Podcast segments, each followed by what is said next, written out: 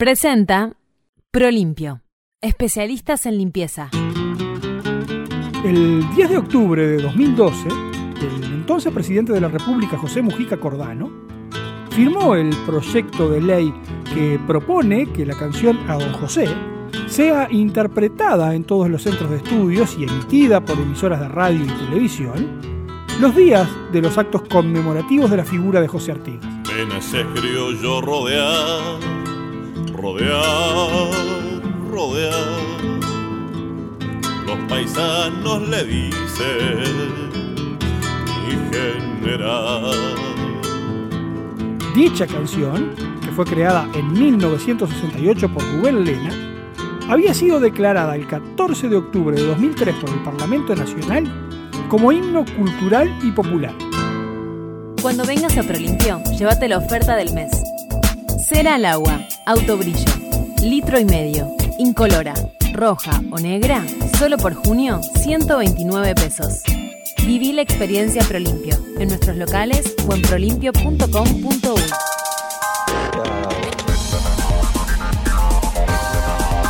¿Qué historia con la historia de la música uruguaya?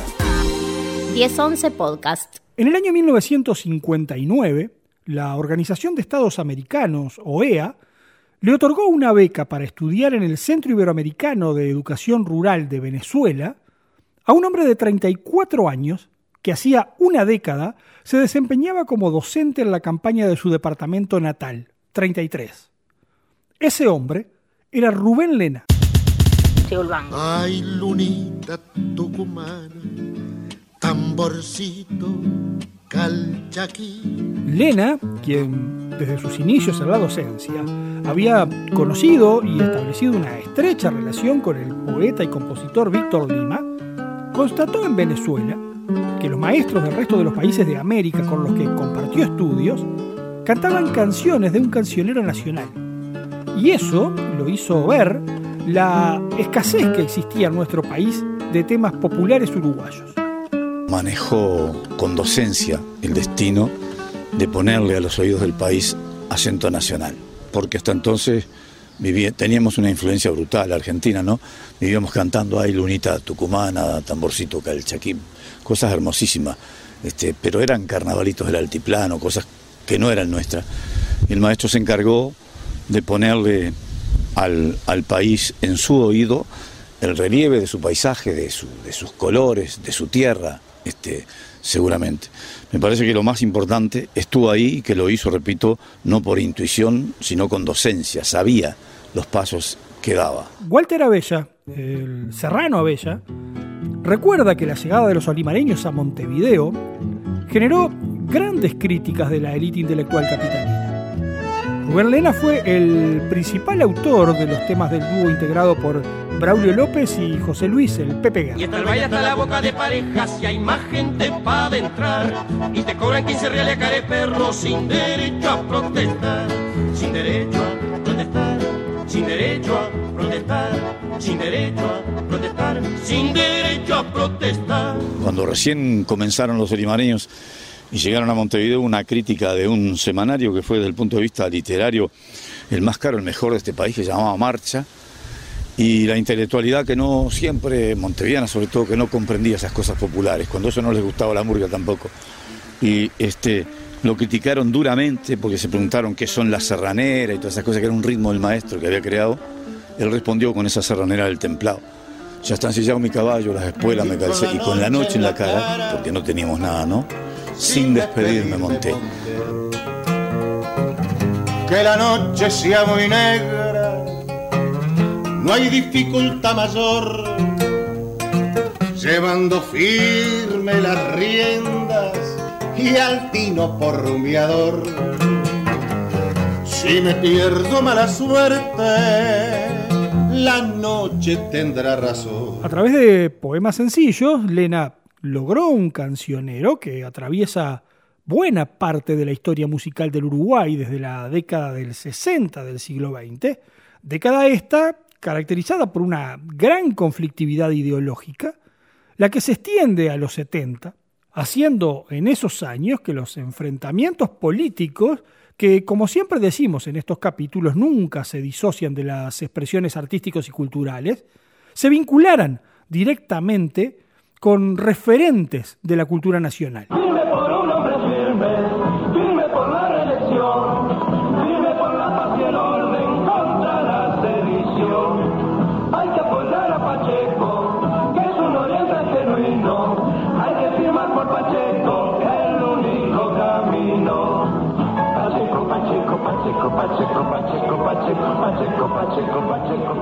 El 11 de enero de 1971, Jorge Pacheco Areco, vicepresidente electo que había asumido la presidencia en 1967 tras la muerte de Óscar Gestido, decreta la suspensión de las garantías constitucionales. A la huella, a la huella de la victoria,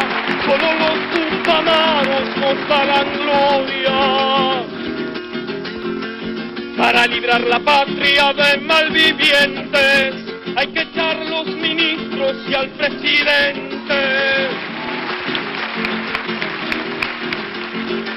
A luchar compañeros hasta la muerte, que morir por la patria no es poca suerte. El primero de marzo del 72 asume la presidencia de la República Juan María Bordaberry y a tan solo 45 días de haber tomado el gobierno, declara el estado de guerra mayor y presenta al Parlamento la Ley de Seguridad del Estado. Es el de un día luminoso para la democracia uruguaya, no por los hombres que en su virtud asumimos tan altas investiduras, sino por la declaración, sino porque la declaración constitucional que con reverencia republicana hemos formulado ante nosotros culmina el proceso de, de la elección de gobernantes en el cual el pueblo ha ejercitado auténticamente el papel protagónico que solo las grandes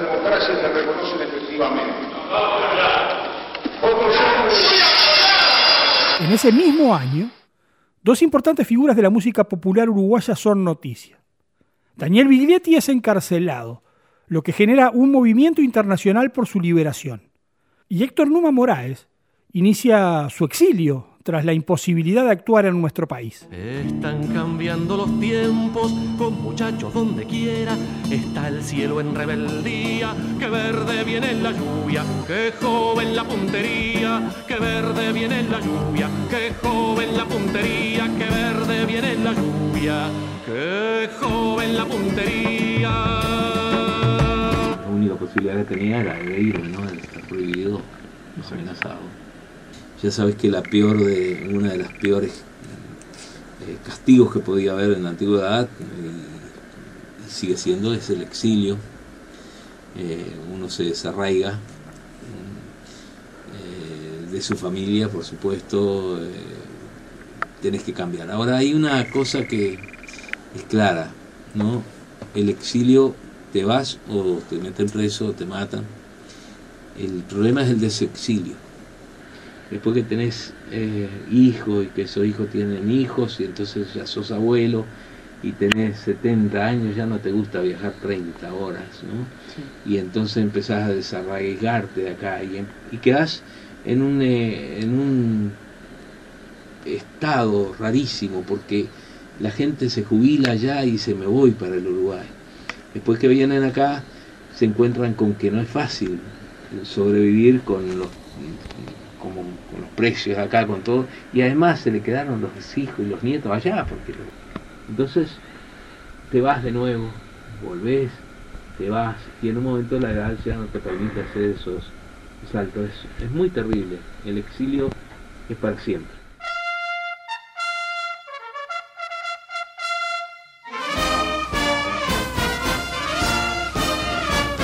El 27 de junio de 1973, Bordaberry disuelve las cámaras y da inicio a la dictadura cívico-militar, la que va a intervenir la Universidad de la República y encarcelar a sus autoridades. Va a ilegalizar a los partidos políticos y organizaciones sociales y sindicales y a detener y prohibir artistas como Alfredo Citarrosa y los olimareños, quienes eran intérpretes de las canciones de Rubén Lema. Se comunica a la población que a partir de la fecha el país se encuentra bajo el control operacional de la Junta Militar. Se recomienda a todos los habitantes el estricto acatamiento a las disposiciones y directivas que emanen de autoridad militar, de seguridad o policial, así como extremar el cuidado en evitar acciones y actitudes individuales o de grupo que puedan exigir la intervención drástica del personal de operación. Las autoridades de facto elaboraron un proyecto de país estructurado militarmente, ordenado en torno a un héroe patrio y un ejército idealizado, con una comunidad de civiles sumisa y al mismo tiempo entusiasta de esos nuevos valores.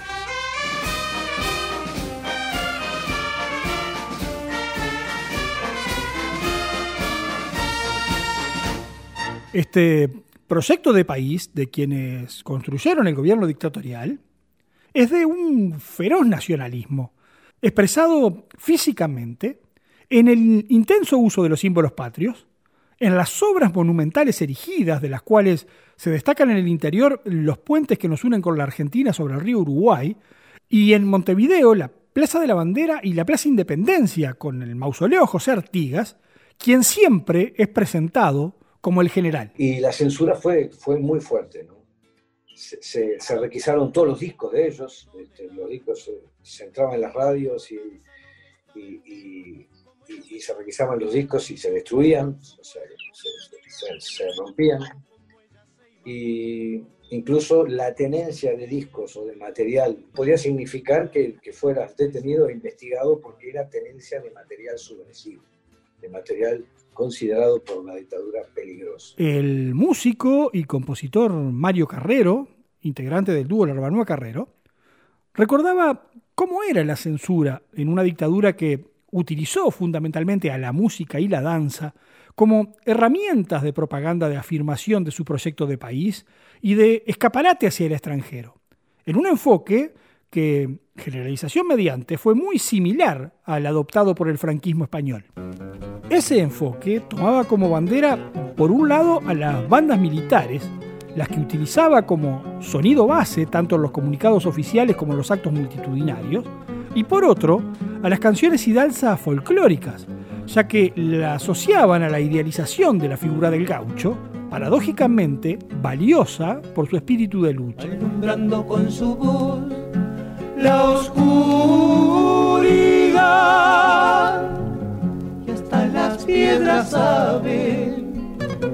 a dónde va. Si a esa lógica le sumamos la figura del general Artigas como padre de la patria, es entendible que en el disco La música de la orientalidad, editado y difundido hasta el cansancio por la dictadura a partir de 1975, el surco 3 del lado B del mismo correspondiera a la canción A Don José, pero en una versión de los fogoneros. Con libertad no ofendo ni temo. Y Don José, oriental en la vida y en la muerte también. Oriental en la vida y en la muerte también. Poco debe extrañar que el conjunto de los nocheros, es decir, los autores del tema Disculpe, uno de los íconos musicales de la dictadura, también realizara su versión de A Don José. A pesar que cuando eso sucedía, en el año 1977, Rubén Lena fue destituido como maestro de escuela. Ver a los indios formar el y aprontar los morenos el corazón. Y afrontar los morenos el corazón. De fogón en fogón se oye la voz. Si la patria me llama aquí estoy yo si la patria me llama aquí estoy yo. Con libertad, no ofendo ni temo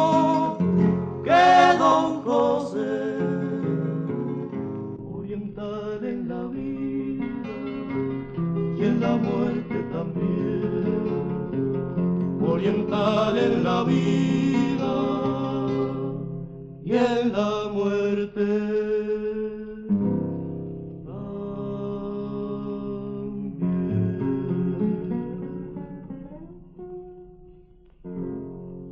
Cuando vengas a Prolimpio, llévate la oferta del mes.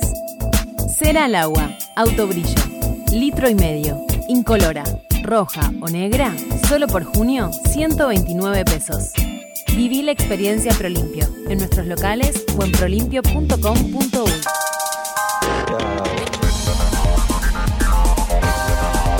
¿Qué historia con la historia de la música uruguaya?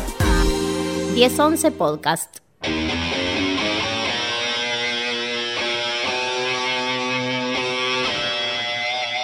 Tras la vuelta a la democracia, y aún luego de apagado el auge del canto popular, a don José se mantuvo vigente, desplazando al primer himno Artigas, el que compusiera en 1910 Ovidio Fernández Ríos con música de Santiago Retalí, y siendo reversionado, ya no solamente por diferentes intérpretes, sino además en otros estilos. Yo estaba laburando en el ómnibus, eh, cantando en los ómnibus, y ahí se, ese día justo que ensayábamos, eh, se me ocurrió cantar a don José en el ómnibus, y cuando llegué a casa, que es donde ensayamos, este, llegaron los muchachos y, tal, cuando enchufamos, me puse a hacer a don José y le puse como un ritmo de hard rock así, manteniendo la melodía del tema, y enseguida aquello con, con la batería y el bajo se subieron arriba de eso y, y ya quedó sonando al instante. Dijimos, qué bien, qué bien, qué bien que suena esto. Ven a ese criollo rodeado, rodeado, rodeado.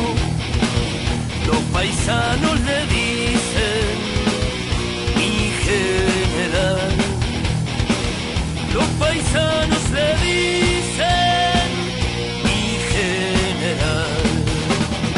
Leo Carlini, vocalista y líder de la banda Pecho Fierro, realizó esta versión de A Don José, la que no pasó inadvertida en nuestra sociedad, ya que ha sido tan valorada y destacada como cuestionada y criticada. Una vez en un boliche me encontré con, con el bolichero, me dice, ah, sí que ustedes hicieron esa versión a José, me dice, me parece una falta de respeto hacer eso, este, y le dije, disculpame, pero mirá que este, gracias a esta versión también, este, hay gente que no, increíblemente que no la conocía, porque en esa época todavía no se había declarado como himno, este, y la conocieron por pecho de fierro y gente que, que no le daba bolilla, y llega la hora Rubén Lena a través de esta versión, le dije, bueno, ahí cambió un poco el punto de vista el hombre y, y después hemos tenido repercusiones buenísimas, este, montones de escuelas en estos años nos han mandado videos haciendo la canción o nos han invitado a ir a tocarla a la escuela. La imagen que se ha construido de Artigas en el imaginario colectivo es tan fuerte que cualquier intento que se haga de salirse de ella y disociarla del relato oficial, mucho más si es a nivel artístico, pone en duda la seriedad del trabajo y hasta si se quiere pone en riesgo la valoración, credibilidad y prestigio del autor. En el año 1996, el periodista Gustavo Laborde, que entonces trabajaba para la revista 3, realizó una entrevista a la banda de rock El Cuarteto de Nos en el estudio de uno de sus integrantes, Ricardo Muso. Allí los músicos le cuentan a Laborde sobre el disco que estaban produciendo, El Tren Bala, y le muestran algunas de sus canciones, entre ellas la denominada El día en que Artigas se emborrachó. Este tema, que había sido compuesto por Roberto Muso, llamó la atención del periodista, por tanto, centró la nota sobre él y publicó la letra antes que ésta fuera grabada. Nosotros estamos grabando el Tren ahí en el 96, en el estudio de, mi hermano de Ricky en ese momento, que era la casa de Ricky. Eh, y cae Gustavo a hacernos una nota para la revista 3 ese mismo día, que coincidía con el festejo de los 25 años del sello Ayuy en el Teatro Solís. Entonces estábamos todos vestidos de etiqueta, de porque era la primera vez que tocábamos el cuarteto en el Teatro Solís en ese momento. Y en ese momento estamos grabando, empezamos a mostrar a Gustavo algunos, las, las canciones del disco del Tren Bala, que eran las que, este, las que estábamos grabando en ese momento. Entre ellas era el día que Artigas se emborrachó, que Gustavo la escuchó, y me dice, ah, Robert, después este, pasame la letra porque está, está interesante eso. Mi autoridad es hermana de vosotros y ella se deja ante mi presencia soberana. El día que Artigas se emborrachó hizo cualquier cagada como un buen señor.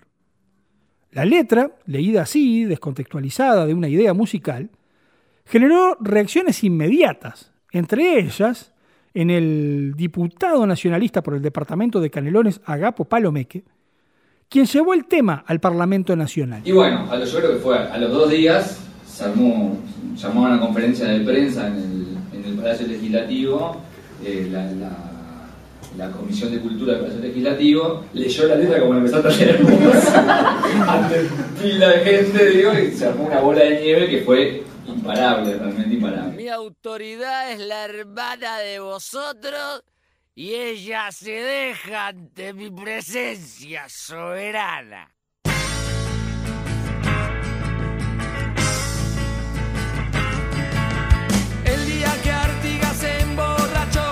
Hizo cualquier cagada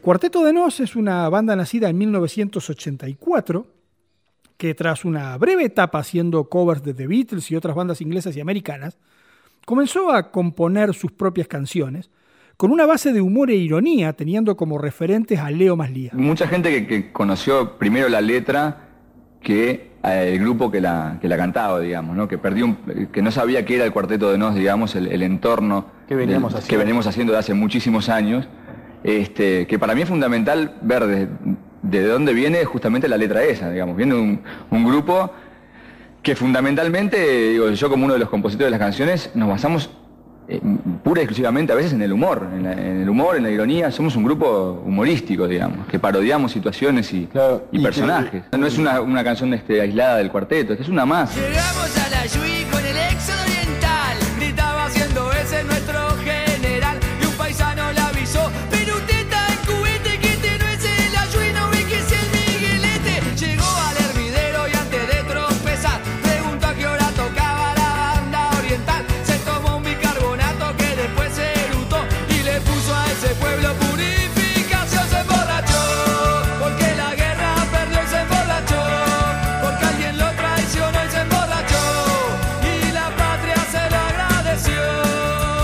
Pero ese desconocimiento masivo de la historia del grupo, que recién una década después de su conformación lograba tener una visibilidad importante en Uruguay con el disco realizado en 1994, Otra Navidad en las Trincheras, llevó a que Samuel Lichtenstein, ministro de Educación y Cultura del gobierno que entonces presidía Julio María Sanguinetti, presentara una denuncia penal contra sus integrantes. Entonces, nos llamaron a nosotros para el Ministerio de Cultura para decirnos, bueno, muchachos, si la canción no la sacan, nosotros no hacemos la denuncia.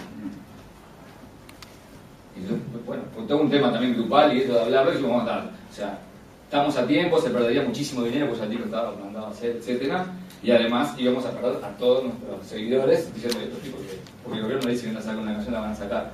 Y le dijimos que no, que la canción iba a ir igual. Y, este, y al otro día fue que, que Liechtenstein llama a conferencia de prensa. Que eso fue muy gracioso porque en ese momento el, ministro de Cultura pensó que se iba a encontrar con unos punkis que iban a llegar. Y, él lo comentaba después a la salida de la, de reunión que tuvo con el cuarteto, decía, eh, pero Roberto es ingeniero, no sé si la gente sabe, pero, uno es ingeniero, eh, el otro es arquitecto, eh, eh, eh, padre de Santiago le salvó la vida a mi mujer porque es un conocido cirujano, este, o sea, se, se quedó descolocado. Ese día dejó como a 10 embarazadas, se casó con la prima que era medio retardada, le dijo a Posadas agarrara que me crece y vomitó en las instrucciones del año 13. Pero el problema no quedó en el gobierno nacional. La letra fue analizada en varias juntas departamentales del país, destacándose el acta de la sesión del 1 de noviembre de 1996 de la Junta Departamental de Maldonado, donde el tema, por unanimidad de los ediles, es incluido en el orden del día para su debate.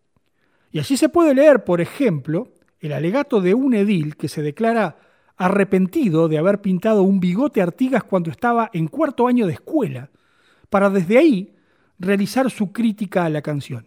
Esta realidad atravesó a todos los partidos políticos y se extendió también a la sociedad civil organizada. Pero el problema eh, derivó después en que había un programa llamado Raíces Negras que se sintió que era, esa, era lesivo para con la figura de Ancina.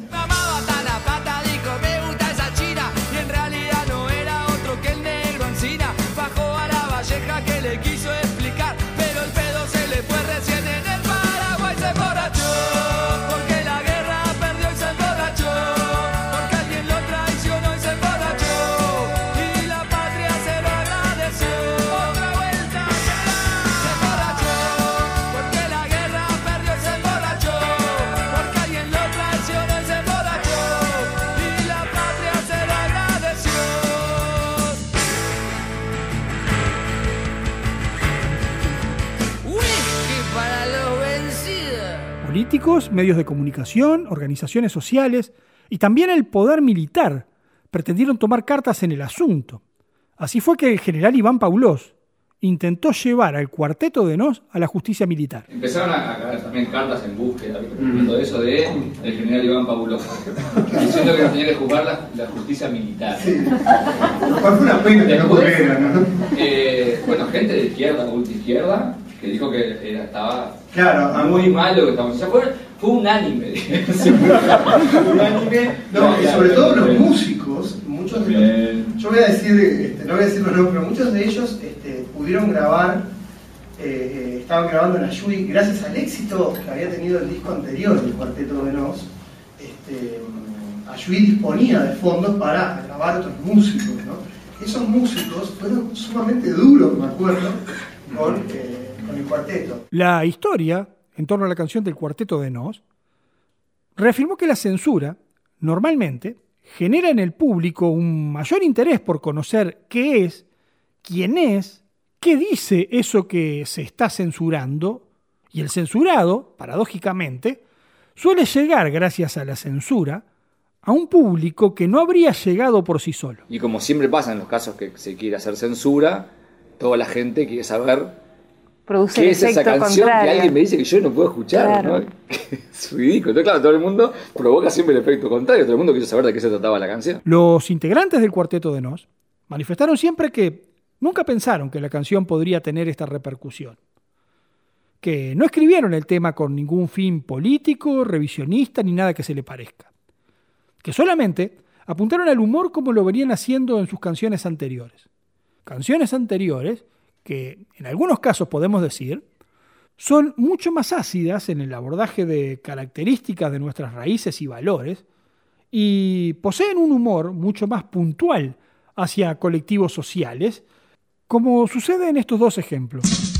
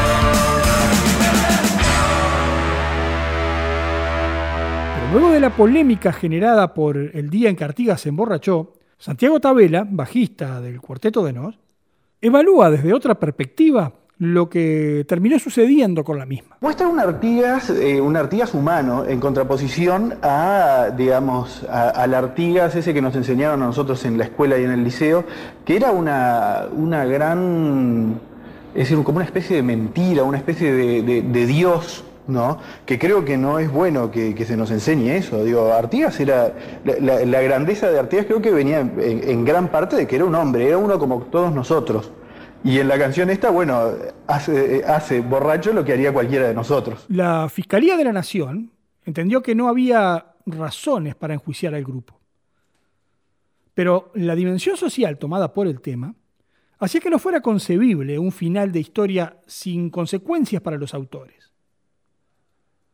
La crítica a la canción y la condena a lo que se entendía un atentado a la identidad nacional nos llevó como colectivo a clamar por esa sanción. Y esta llegó por el lado del Instituto Nacional del Menor, quien prohibió al grupo ejecutar el tema en lugares habilitados para menores de 18 años.